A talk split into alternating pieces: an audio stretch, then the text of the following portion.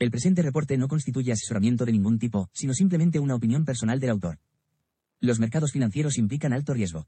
Por favor, consulte con su asesor financiero antes de invertir.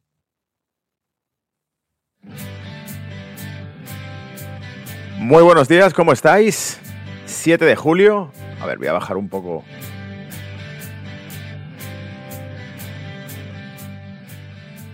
Que luego me decís que está muy fuerte la música. Música para arrancar la mañana, para empezar un programa de mercados financieros como Dios manda, con energía. Saludo ya en el chat a Anthony, que me dice muy buenas madrugadas, amigo Gonzalo. Iván, muy buenos días desde Barcelona. Excelente fin de semana igualmente. Así da gusto empezar, ¿eh? sabiendo que no estás hablando al vacío, sino que hay gente esperando que esto arranque, ¿vale? Si no lo estás, te invito a que te suscribas o le des a like al canal más fan que vas a encontrar de información de mercados financieros, inversión, trading, geopolítica, economía internacional y mucho más. ¿Cómo estás? Bienvenido. Uh, cámara on. Y bueno, ya tengo por aquí las notas que he ido tomando según he echado un vistazo a cómo estaba el panorama hoy, cómo arrancaba la mañana, desde las 6 de la mañana que empecé a echarle un vistazo. Anoche también ya lo estaba viendo, a ver cómo venía el tema. Voy a ir logueándome también en mi plataforma para ir viendo los gráficos. Ya te digo, el mercado abierto en principio en negativo todo. Ahora le echaremos un vistazo a los futuros a ver cómo está todo. Ah, lo tengo por aquí, futuros. Ah, comparto pantalla.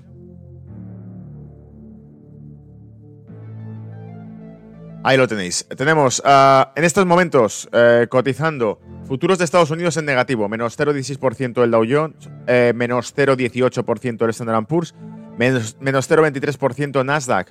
Los últimos tres días Nasdaq va por delante del resto en caídas, ¿eh? y eso que habíamos dicho que es el que mejor fortaleza tiene. El mercado europeo trata de recoger algo de la pérdida. Está el DAX en 0,08% en negativo, es decir, sigue en negativo, pero había abierto más en negativo todavía. Eh, por cierto, el timing está mal aquí. ¿Dónde lo cambiamos? no lo sé, pero la ubicación que me está dando probablemente es incorrecta. Ah, seguimos. El CAC 40 francés está un 0,11% abajo. El Eurostock está un 0,17% abajo en 4.232 y el IBEX 35 está en 4.195 perdiendo los 9.000, perdón, el 9.195 perdiendo los 9.200. ¿Vale?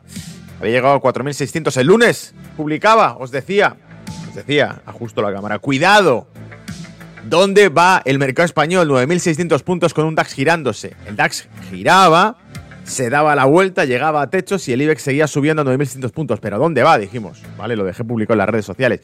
Para los que además de seguir este canal, seguís lo que voy publicando por las redes. Porque todo lo que te voy contando lo voy publicando paulatinamente. Cada noticia, cada gráfico que voy sacando está en Twitter, o está en LinkedIn también. Eh, IBEX 35 decía una caída del 0,52%. No se había dicho la caída, ¿vale? Pues medio punto porcentual abajo.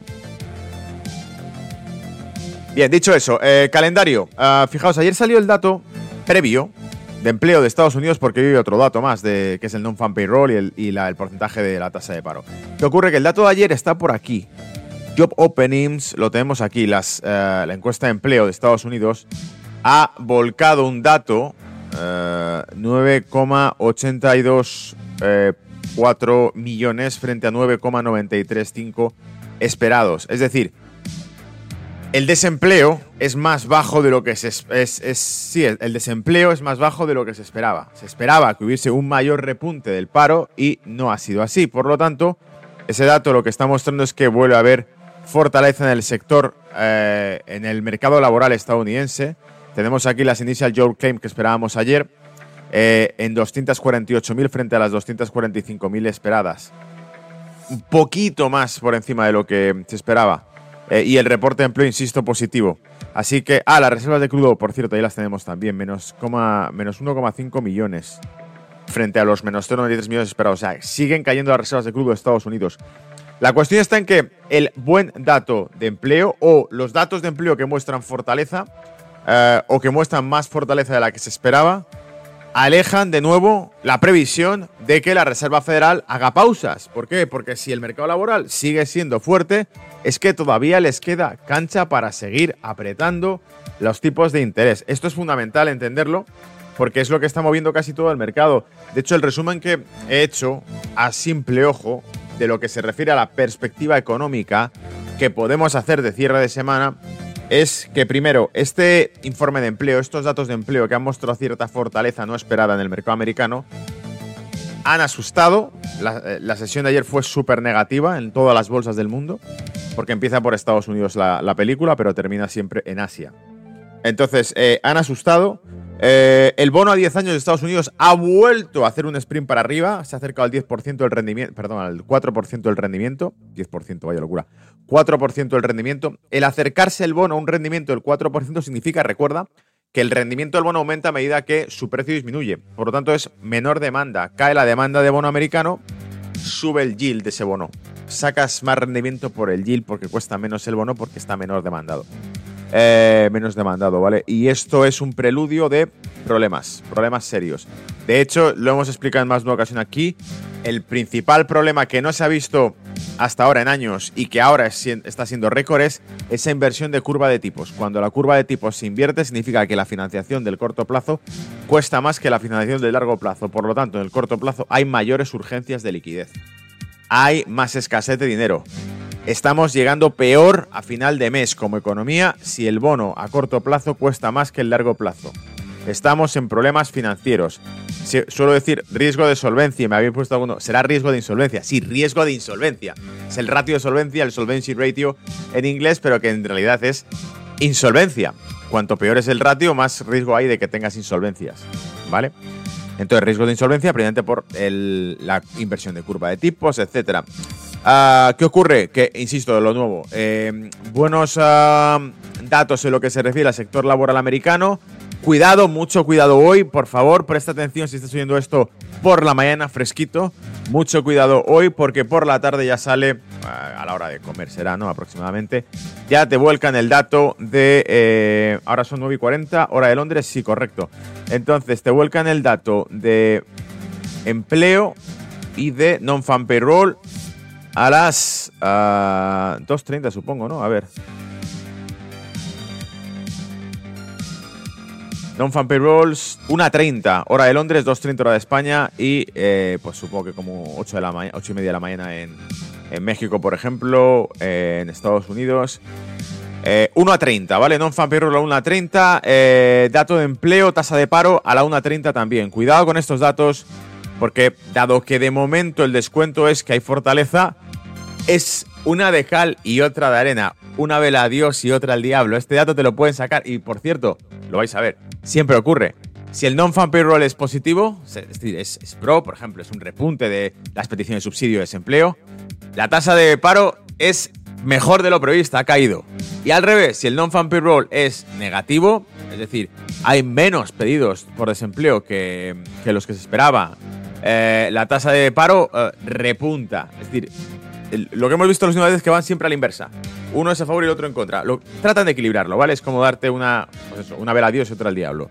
Eh, y probablemente si lo que descuenta ahora mismo el mercado es que el mercado laboral estadounidense es fuerte y por eso está cayendo el mercado, no pasa nada. Te sacan un dato ahora malo y le vuelven a dar la vuelta a todo, ¿vale? Porque es un poco como va funcionando. Vamos. Lo que me sorprendería es que vaya todo en la misma línea, es decir, que hoy los datos de non-fan payroll y del, y del empleo americano sea como, no, han mostrado una tasa de paro más baja de lo que se esperaba, un dato fuerte del mercado laboral, y además los non-fan payroll han sido menores de lo esperado, que estaban por encima de 2.50, que te lo conté, que esto era también, ah, la media era 2.50 durante el máximo que se alcanzó era 2.50, y saqué el gráfico, nos mostraba que desde eh, creo que fue el primer trimestre de 2022, no se habían estado por encima de 250 los non-fan payrolls y que ahora estaban ya por encima de 250. Como tendencia, empezando a dar non-fan payrolls por encima de 250.000 empleos, ¿vale? Ah, así que, bueno, así que vamos a echarle un vistazo a esto. Yo creo que ya te he contado bastante lo del calendario para hoy. Va a estar divertido. Cuidadito, ¿vale? Con el mercado, cuidadito. De momento el mercado, ya te digo, en negativo. Bien, vamos a, entonces a contar cosas de, de hoy. Eh, Hoy estaba la cumbre, si no me equivoco, hoy era la cumbre de la OTAN, donde Zelensky ha suplicado eh, estar ahí. Y donde la OTAN también quiere que esté ahí. Por cierto, uno de los artículos que leía, no te lo he traído, lo podéis buscar, es simplemente ah, algo adicional, ¿no? La buena evolución del negocio que había tenido la industria estadounidense desde que se inició la guerra de Ucrania. En concreto, nos hablaba de Lockheed Martin. Eh, es el fabricante de los, de los ah, cazas estadounidenses por excelencia, el que vende los F-35, el que vende los F-16. Hay F-16 modernizados ahora, te lo traigo a colación de que la cumbre de la OTAN va a tener ciertos puntos hoy que tratar. Uno de ellos es que Suecia no está todavía dentro porque dos estados miembros de la OTAN se oponen a ello, que es Turquía y Hungría. Turquía y Hungría se oponen por diferentes motivos que ahora veremos, ¿vale? Pero Turquía, eh, una de las cosas que le han dicho Estados Unidos es que si quiere los nuevos F-16 modernizados, tiene que votar a favor de que Suecia entre en la OTAN. Es, oficial, es así, tal como se ha dicho, ¿vale? Estados Unidos ha dicho que si quiere que prospere el acuerdo de los F-16 eh, nuevos, mejorados por Lockheed Martin, tiene que votar a favor. Eh, entre los números que he estado viendo, eran 133 mil millones de dólares destinados a la industria eh, militar desde que estalló el conflicto de Ucrania. 133 mil millones. Para que te hagas una idea, Alemania, la mayor economía de toda Europa, destinaba en torno al 1% de su Producto Interior Bruto a defensa, a armas, a presupuesto. Ya sabes que las armas básicamente es en su gran mayoría producción norteamericana. Ah, ha pasado a duplicar esa cifra a incrementar las cuotas y de hecho eso, 133 mil millones en total lo que ha pagado Europa, eh, principalmente Suecia y Alemania, en armamento. Eh, la ecuación es sencilla porque lo decía Robert Kennedy, lo han dicho otros tantos, eh, publicado en las redes, comentarios que se están oyendo cada vez más, lo decía Erdogan, lo decía el ex primer ministro israelí y lo decía Robert Kennedy. Occidente está boicoteando los acuerdos de paz entre Rusia y Ucrania. ¿Y por qué? Pues si lo planteamos desde este punto, Estados Unidos lo ha dicho clarísimamente, el secretario de Estados Unidos lo ha dicho clarísimamente, no vamos a permitir que se firme ningún acuerdo de paz.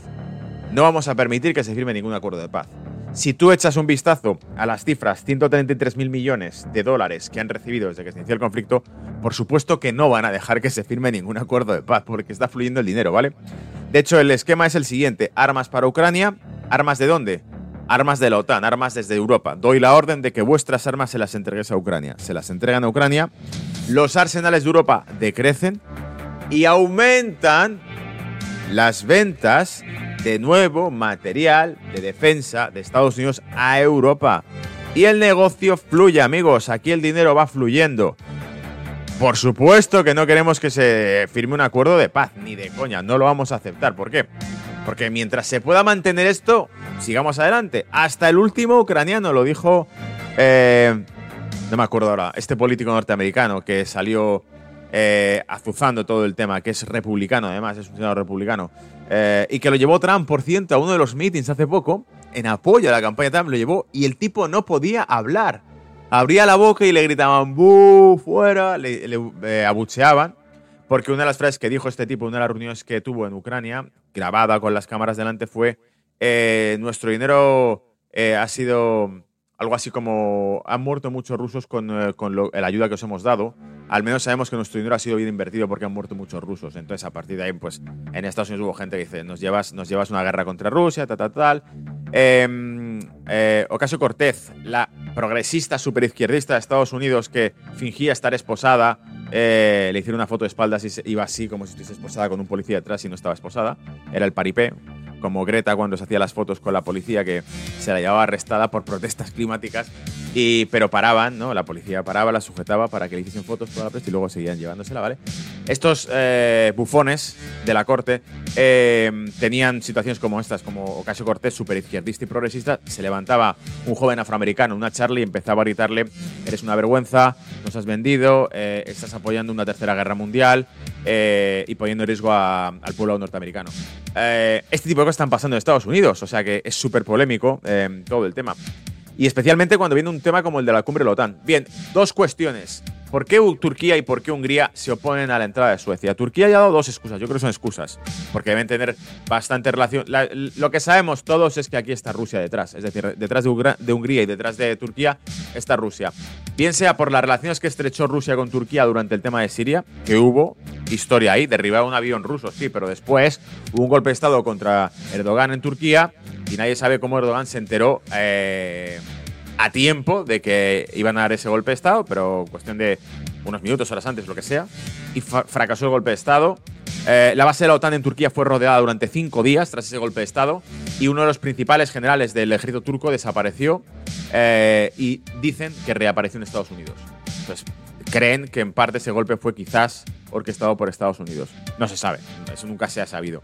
¿vale? Entonces, bueno, el caso es que Erdogan ha dicho que no, se opone a, que entre Turquía porque Turquía da apoyo a grupos extremistas uh, antiturcos. ¿Qué puede ser esto? Pues bueno, eh, grupos kurdos, etcétera, que Suecia les tenga, les permita tener asociaciones civiles allí o representación de algún tipo. Y Erdogan dice: No, esta gente son terroristas y no pueden estar ahí. Y Turquía, o sea, y Suecia no tiene problema con eso. Vale, pues entonces yo tengo un problema con que Suecia entre en eh, la OTAN. Pero fíjate cómo puede ser incluso hasta un poco excusa. Es decir, que en realidad el pretexto es simplemente hacer contrafuerza a esta extensión militar de Estados Unidos hacia Rusia, porque está rodeada por completo Rusia de Estados Unidos, y porque es el principal motivo de la guerra de Ucrania. Quiero poner armas nucleares en, Ucrania. No, no va, a ocurrir. Quiero ponerlas, sale Zelensky. Queremos armas nucleares, somos parte, queremos ser parte de la OTAN. La frase que leí, que fue mítica, que publicaba en algunas redes en Estados Unidos, era eh, Ucrania no está en la OTAN, pero OTAN está en Ucrania. Ucrania no está en la OTAN, pero OTAN está en Ucrania. Es la diferencia, el principal matiz. Eh, entonces, la excusa que ha dado Erdogan es incluso que la quema del Corán que ha permitido Suecia en las protestas es una ofensa al pueblo musulmán y que por lo tanto él tampoco está de acuerdo con que Suecia entre en la OTAN, ¿vale? Eh, ¿Qué más? Orbán, por su parte, el, presidente de Hungría, que también se ha opuesto, la, razón que ha dado es que los suecos dan mentiras descaradas constantemente. Eso es lo que literalmente ha dicho una de las quotes que le han hecho, de las citas que han hecho.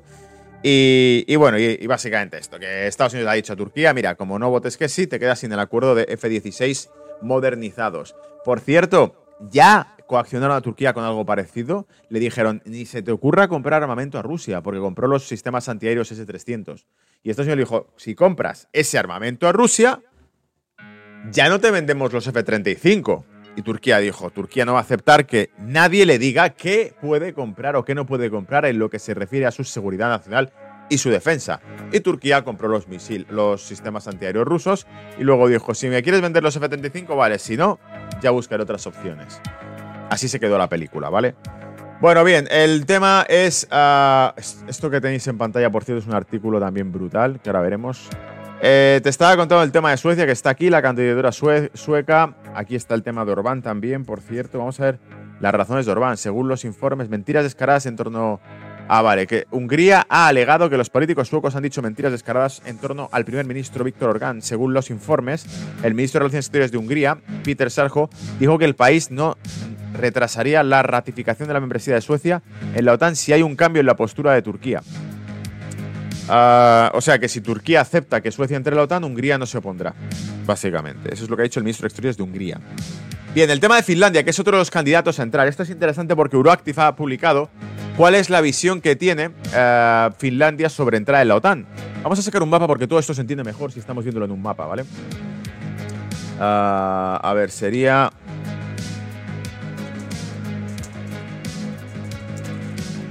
Mapa político Europa. A ver en cuál podemos ver bien toda la historia esta, ¿vale? Porque esto tiene, tiene mucha amiga y mucha tela que cortar. Vale, a ver si este se ve bien.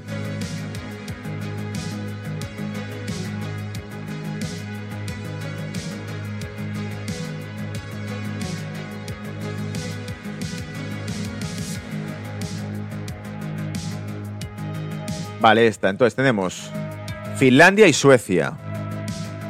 Tenemos Estonia, Latvia y Lituania, ya son parte de la OTAN, ¿vale? Toda esta parte ya es de la OTAN. A ver si se puede dibujar sobre esto. Vale, sí se puede dibujar sobre esto. Ahí lo tenemos. Entonces, eh, decía, la movida está en que tenemos Estonia, Latvia y Lituania, todo esto ya es la OTAN. ¿Vale?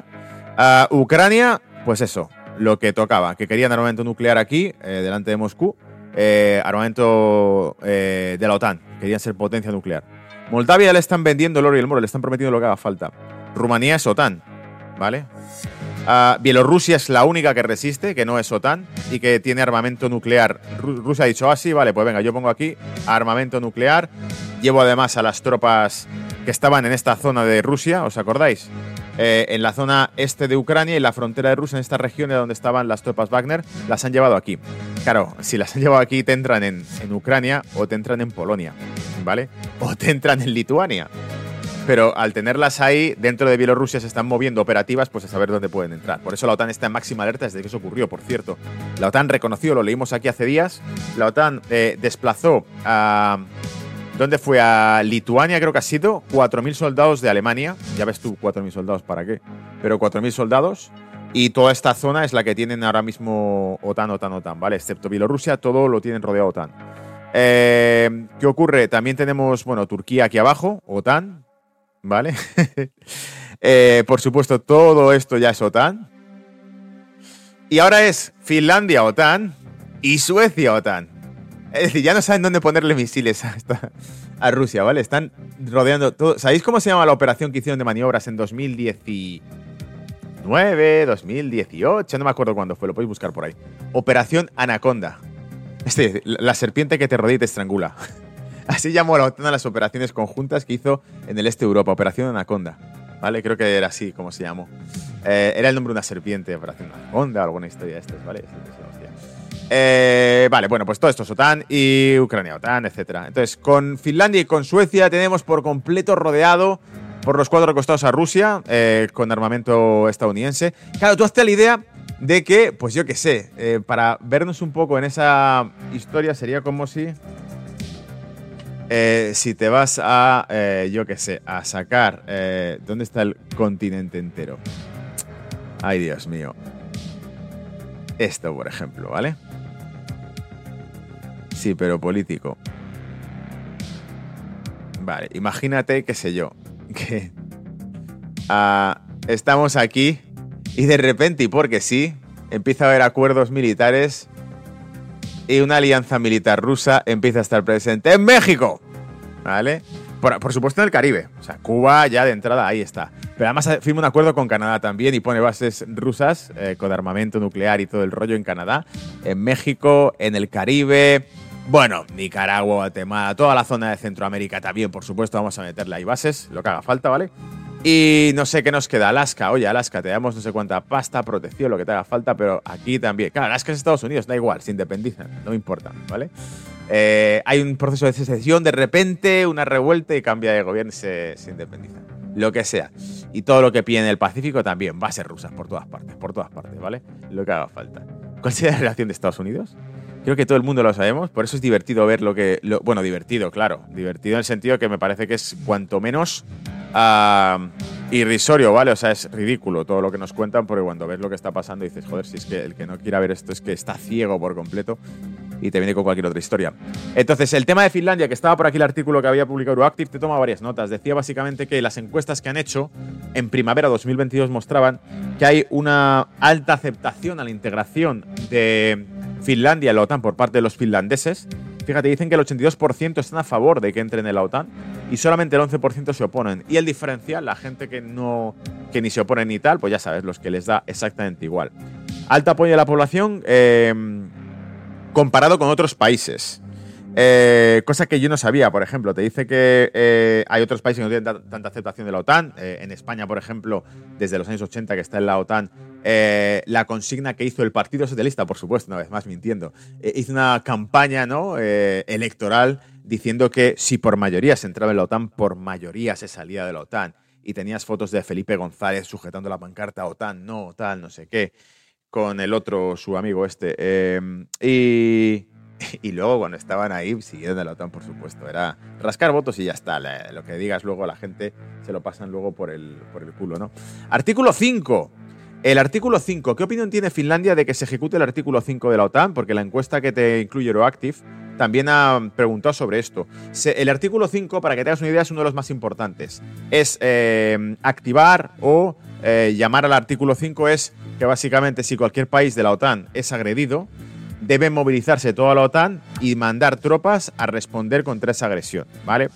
Eh, la pregunta del millón que se hace eh, los españoles, por ejemplo, es que al ser miembros de la OTAN, de tener un conflicto militar con uh, Marruecos, dadas las tensiones militares que en el pasado se han producido, rifirrafes, etcétera, si hubiese un conflicto militar con Marruecos, la OTAN tendría que responder y golpear a Marruecos, ¿no? Sin embargo, Marruecos está rearmado por Estados Unidos y es un aliado de Estados Unidos estratégico en la zona. Luego, probablemente es como, oye, me ha agredido Marruecos o ha ocupado, qué sé yo, territorio en las Islas Canarias, o en Ceuta, o en Melilla. Entonces me diría, bueno, pues resuélvelo por tu cuenta, porque. Pero esto es un OTAN, ¿no? Artículo 5. Ya, pero bueno, vamos a discutirlo porque aquí hay varios temas que hay que tratar, ¿vale? Pero en fin, el tema es que eh, los finlandeses dicen que el 82% también, de nuevo, estarían de acuerdo con que eh, se mandasen tropas finlandesas si hay una agresión a un miembro de los estados de la OTAN. Sin embargo, esto es lo que me ha llamado la atención. Dice que el resto de estados de media, solo el 67% están a favor de eso. Es decir, que tú eres España, te has comido eh, con patatas que te han metido en la OTAN, porque no fueron preguntando a nadie, oye, ¿quieres estar en la OTAN? Se, directamente, eh, digamos, a día de hoy no te interesa porque te convierte en objetivo militar. España ha sido neutral en la Primera Guerra Mundial, fue casi neutral en la Segunda Guerra Mundial, em, y, por lo tanto, si hay una tercera guerra mundial, España, si fuese neutral, se salvaría, porque es lo que le salvó en la Primera Guerra Mundial. El avance industrial, económico de España se produce porque no se mete en el barrizal de la guerra mundial. Em, ¿Qué ocurriría? Que en este caso te arrastran a ese conflicto, te pongas como te pongas. Eh, y por eso, eh, el que entiende esto, o sea, un porcentaje de la población que tiene suficiente cerebro para entenderlo, dice, vale, estar dentro de la OTAN significa que estamos abocados a eh, un conflicto militar de gran escala, que es básicamente una de las cosas que también dijo Rusia.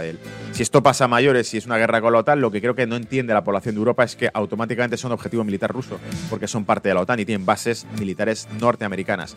Los Estados Unidos están presentes en tu país con bases, sí, vale, entonces tú eres objetivo militar de Rusia, ¿lo entiendes? No, pero yo no tengo ningún problema con Rusia, ya, pero es que eres objetivo militar de Rusia si esto pasa a mayores, ¿lo entiendes? Sí, vale, pues ahí está. Vale, por eso el 67% de la población, según esta encuesta, no está de acuerdo con el artículo 5. No, perdón, solo el 67% está de acuerdo con el artículo 5, ¿vale? Dicen que aquí viene el tema, en Finlandia el 42% estaría en contra de tener bases militares eh, permanentes de Estados Unidos en Finlandia. El 42% está en contra, casi la mitad de la población. Eh, 67% se oponen a que pasen armas nucleares por su territorio. 67%, ¿eh? Y 67% de la población finlandesa se opone también a tener bases nucleares en su país. Es decir, casi la mitad en contra de que tengan bases permanentes los Estados Unidos en Finlandia y el 67% a que tengan armas nucleares o que eh, pasen por el territorio armas nucleares. Sin embargo, una de las líneas del nuevo gobierno de Finlandia es el poner armamento nuclear de la OTAN en Finlandia. Vale, si la gente no lo quiere, ¿por qué lo está haciendo el gobierno? Pregúntatelo, dale un par de vueltas, ¿vale? Pero no porque el finlandés medio lo esté pidiendo. Ah, bien, entonces, eh, en resumen, eh, lo que os iba a contar también, una de las cosas que más se está hablando ahora, y por cerrar ya la semana, es el estímulo económico de China tan esperado. El primer ministro Li Qiang es el que ha prometido que sí que habrá medidas de estímulo. Se bajó 10 puntos básicos la tasa de interés referencial por parte del Banco Popular de China hace pocos días. Aquí os comenté que iba a ocurrir porque los eh, tipos de interés en los repos en el mercado de deuda interbancario de China estaban bajando y por lo tanto era el paso previo a que bajasen oficialmente. El crecimiento económico se sigue esperando que esté en torno al 5% en 2023 eh, y según han dicho el propio primer ministro eh, chino, debería ser relativamente fácil llegar al objetivo del 5% de crecimiento este año. las medidas que están ah, ahora estudiando y que pondrían en vigor sería la emisión de bonos por parte de los gobiernos locales chinos, es decir, financiación regional en China para el gobierno regional, eh, para los diferentes gobiernos locales de China, y apoyo al consumo de coches eléctricos. Y claro, si esto lo hace China teniendo en cuenta eh, a la escala a la que hace las cosas, significa que probablemente de aquí a cinco años casi toda China tenga coches eléctricos, mientras que eh, Europa estará en ese proceso de adaptarse a esto, comprándoselo a Estados Unidos porque sea lo que pidan ellos y punto. De hecho, ya te lo he dicho, el conflicto entre Taiwán y China tiene que ocurrir porque Estados Unidos necesita que ocurra. Estados Unidos necesita que para vender su su armamento haya un conflicto entre Ucrania y Rusia y así Europa se cierre la frontera y diga, tú no puedes negociar con Rusia. ¿Por qué? Es que vende la energía barata y tengo buenas relaciones con Rusia y es mi vecino. Ya, pero te lo impido porque hay una guerra en Ucrania. Vale, eh, tú no puedes comprarle productos a China. ¿Y tú sí? Sí, bueno, yo, pero porque son otras cuestiones. Es eh, seguridad nacional, ¿vale? Pero tú no puedes comprárselos. ¿Por qué? Porque China es una dictadura. ¿Y por qué es una dictadura? Ha invadido Taiwán, míralo. Oye, ¿tiene algo que ver el hecho de que estuvieses yendo a Taiwán constantemente, llevando armas a Taiwán y azuzando a Taiwán contra China? no seas antidemocrático, negacionista, eh, extremista, ¿vale? En fin, amigos, así está la movida, así está la historia y bueno, creo que hemos hecho un repaso de todo eso. El último artículo que he leído me parecía interesante contarte, este el, el que ha publicado el de Federalist, donde la ONU planea lo que ha llamado la cumbre del futuro, cumbre del futuro, ¿vale? Eh, te digo, lo puedes buscar tú mismo, de United States, uh, perdón, United States, United Nations is pla uh, planning to seize global emergency powers with Biden support. Al castellano traducido sería que las Naciones Unidas están planeando eh, obtener eh, a través de un sistema global de emergencia, una un sistema, sí, un, una plataforma de emergencia global, obtener poderes con el soporte de Joe Biden, ¿vale? Joe Biden no se ha enterado de esto, estaba durmiendo, pero al parecer él, da apoyo a esto, ¿vale? Eh, entonces dice que sería dotar de poderes globales a las Naciones Unidas en caso de una emergencia. Se llamaría Plataforma para Emergencia o de Emergencia. Eh, concedería autoridad permanente en caso de crisis mundial a las Naciones Unidas como gobierno mundial. Un gobierno mundial, por fin lo tienen, ¿vale? Y dice también que los gobiernos y el sector privado quedarían relegados bajo esa autoridad de emergencia de las Naciones Unidas. Sector privado y sector público de los diferentes estados obedecerían al gobierno de las Naciones Unidas. Una autoridad sin precedentes jamás vista en la faz de la Tierra sobre el sector privado y sobre el sector público. Ahora bien, ¿cuándo ocurriría? Esto es por tu bien, es por el bien de la humanidad, ¿vale? ¿Cuándo se daría eh, un golpe en el que aparecería una autoridad global que tomaría el control de tu gobierno sin haber sido votada? y también el, el, control de tus empresas sin haber sido votada. Eso ocurriría solamente en casos excepcionales, amigos, no seáis paranoicos, ¿vale? Por ejemplo, una pandemia, por ejemplo, un evento climático, por ejemplo, un apagón digital, es decir, todos los escenarios que ensayan constantemente cómo podrían ocurrir. Literalmente, se hacen ensayos, test de estrés, de ¿Cómo sería un apagón mundial? Bueno, pues habría que. Se tendrían que. Bueno, claro, es que habría que ella te da muchas pistas, ¿vale? Es como. Sí, por alguna razón, el servidor que está ubicado aquí, el aquí, el aquí, el de allá, sufre un ataque, una explosión o un golpe magnético, se desconectaría y se quedaría sin internet del planeta. Y ¿Pero cómo? Uh, vamos a recrearlo para estar preparados, ¿eh? No quiero. Para estar preparados para hacerlo o para prevenirlo. No, para estar preparados para prevenirlo, evidentemente, ¿vale? Eh, con pandemia, misma historia, ¿vale? Vamos a jugar con uh, financiación a laboratorios en Wuhan para coronavirus y demás. ¿Para qué? Para estar preparados por si se, escapa uno de esos virus que estamos fabricando ahora mismo, ¿vale? Ah, vale, bien, me deja mucho más tranquilo. Evento climático. Bueno, lo que pueda ocurrir, ¿vale? El Tratado de los años 70 de las Naciones Unidas también prohibía el uso de armas climáticas, pero no existen, ¿vale? Recuerda que eso es ciencia ficción, no existen armas que puedan producir eventos climáticos. Sin embargo, eh, el tratado que se firmó de no proliferación de armamento incluía armamento eh, electromagnético que pudiese afectar al clima, etcétera. Eso está por ahí. En su momento salió por ahí, no me acuerdo. Lo, lo visto. Búscalo, al investiga. ¡Investiga! En fin. Eh, nada, eso es todo. Voy a echarle un vistazo al chat, ¿vale? Que os tengo aquí abandonados. Y con eso habría que echarle un vistazo a gráficos ya, ¿vale? Pone, he leído que la inflación en Estados Unidos es del 1,2%. Eh, lo dudo mucho. Vamos a echar un vistazo en Trading Economics. Pero está creo que en el 3 y pico ahora mismo. Y ya está bajando bastante, ¿eh? porque está en el 3 y pico. Estaba en el 4, creo, y abajo al 3 y pico. Infla 4% de inflación. Ahí está la tasa de inflación, ¿vale? Actualizada. Eh, mayo 2023. 4% de inflación. Eh, no sé a, cuánto estará en este momento, pero no creo que esté a ese nivel. Iván me decía, y más que caerá las reservas de crudo de Estados Unidos con el petroyuan apretando en el horizonte y el cierre del grifo de medio millón de barriles entre Arabia Saudita y Rusia. Eh, Blue me decía, buenos días Gonzalo y traders desde Pontevedra. Uh, Carlos también me, me, decía, buenos días Gonzalo y compañeros. Eh, Silvio decía, buen día, el mejor directo de mañana. de la mañana. Eh, Iván decía, las malas leguas dicen que por eso y otros motivos geopolíticos a Turquía le plantaron los últimos terremotos. ¿Lo veis? No era yo el único que estaba hablando de este tipo de temas, ¿vale? Sé que vosotros también estáis dándole al coco con eso. Estamos con una falsa bandera para la Tercera Guerra Mundial, decía Iván. El artículo 5 tiene muy mala eh, rima. Eh, y por aquí Carlos decía, sigo a Cava, a Gil, a Cárpatos, a Rabasa, a Sánchez y a eh, Estebaranz, Suria, Rico y Cañete. Y Gonzalo es el mejor de ellos. no, hombre, no. Ah, directo, claro y sin pelos en la lengua. Eso sí, o sea, que me tira a la piscina porque en, el fondo es lo que tiene saber que es una pequeña comunidad la que sigue lo que voy publicando, que te permites decir lo que quieras. Imagínate si te dicen millones, seguro digo, tengamos cuidado con lo que digo, no voy a ser que se me corte la señal, ¿no? En fin, amigos, eh, vamos a echarle un vistazo ahora ya a Mercadito, ¿vale? A ver qué tal están los gráficos. Fíjate cómo está el DAX agarrado ahí esos niveles. ¿Os acordáis que ayer publicamos precisamente en el, reporte? Bueno, vamos a pasar a la sección de gráficos. Corto aquí, ¿vale? Que si no esto se hace muy largo. Nos vemos ahora en pocos minutos en la sección de gráficos, eh, Money Talks, para ver cómo está el mercado hoy viernes, cierre de semana, ¿vale? Hasta ahora.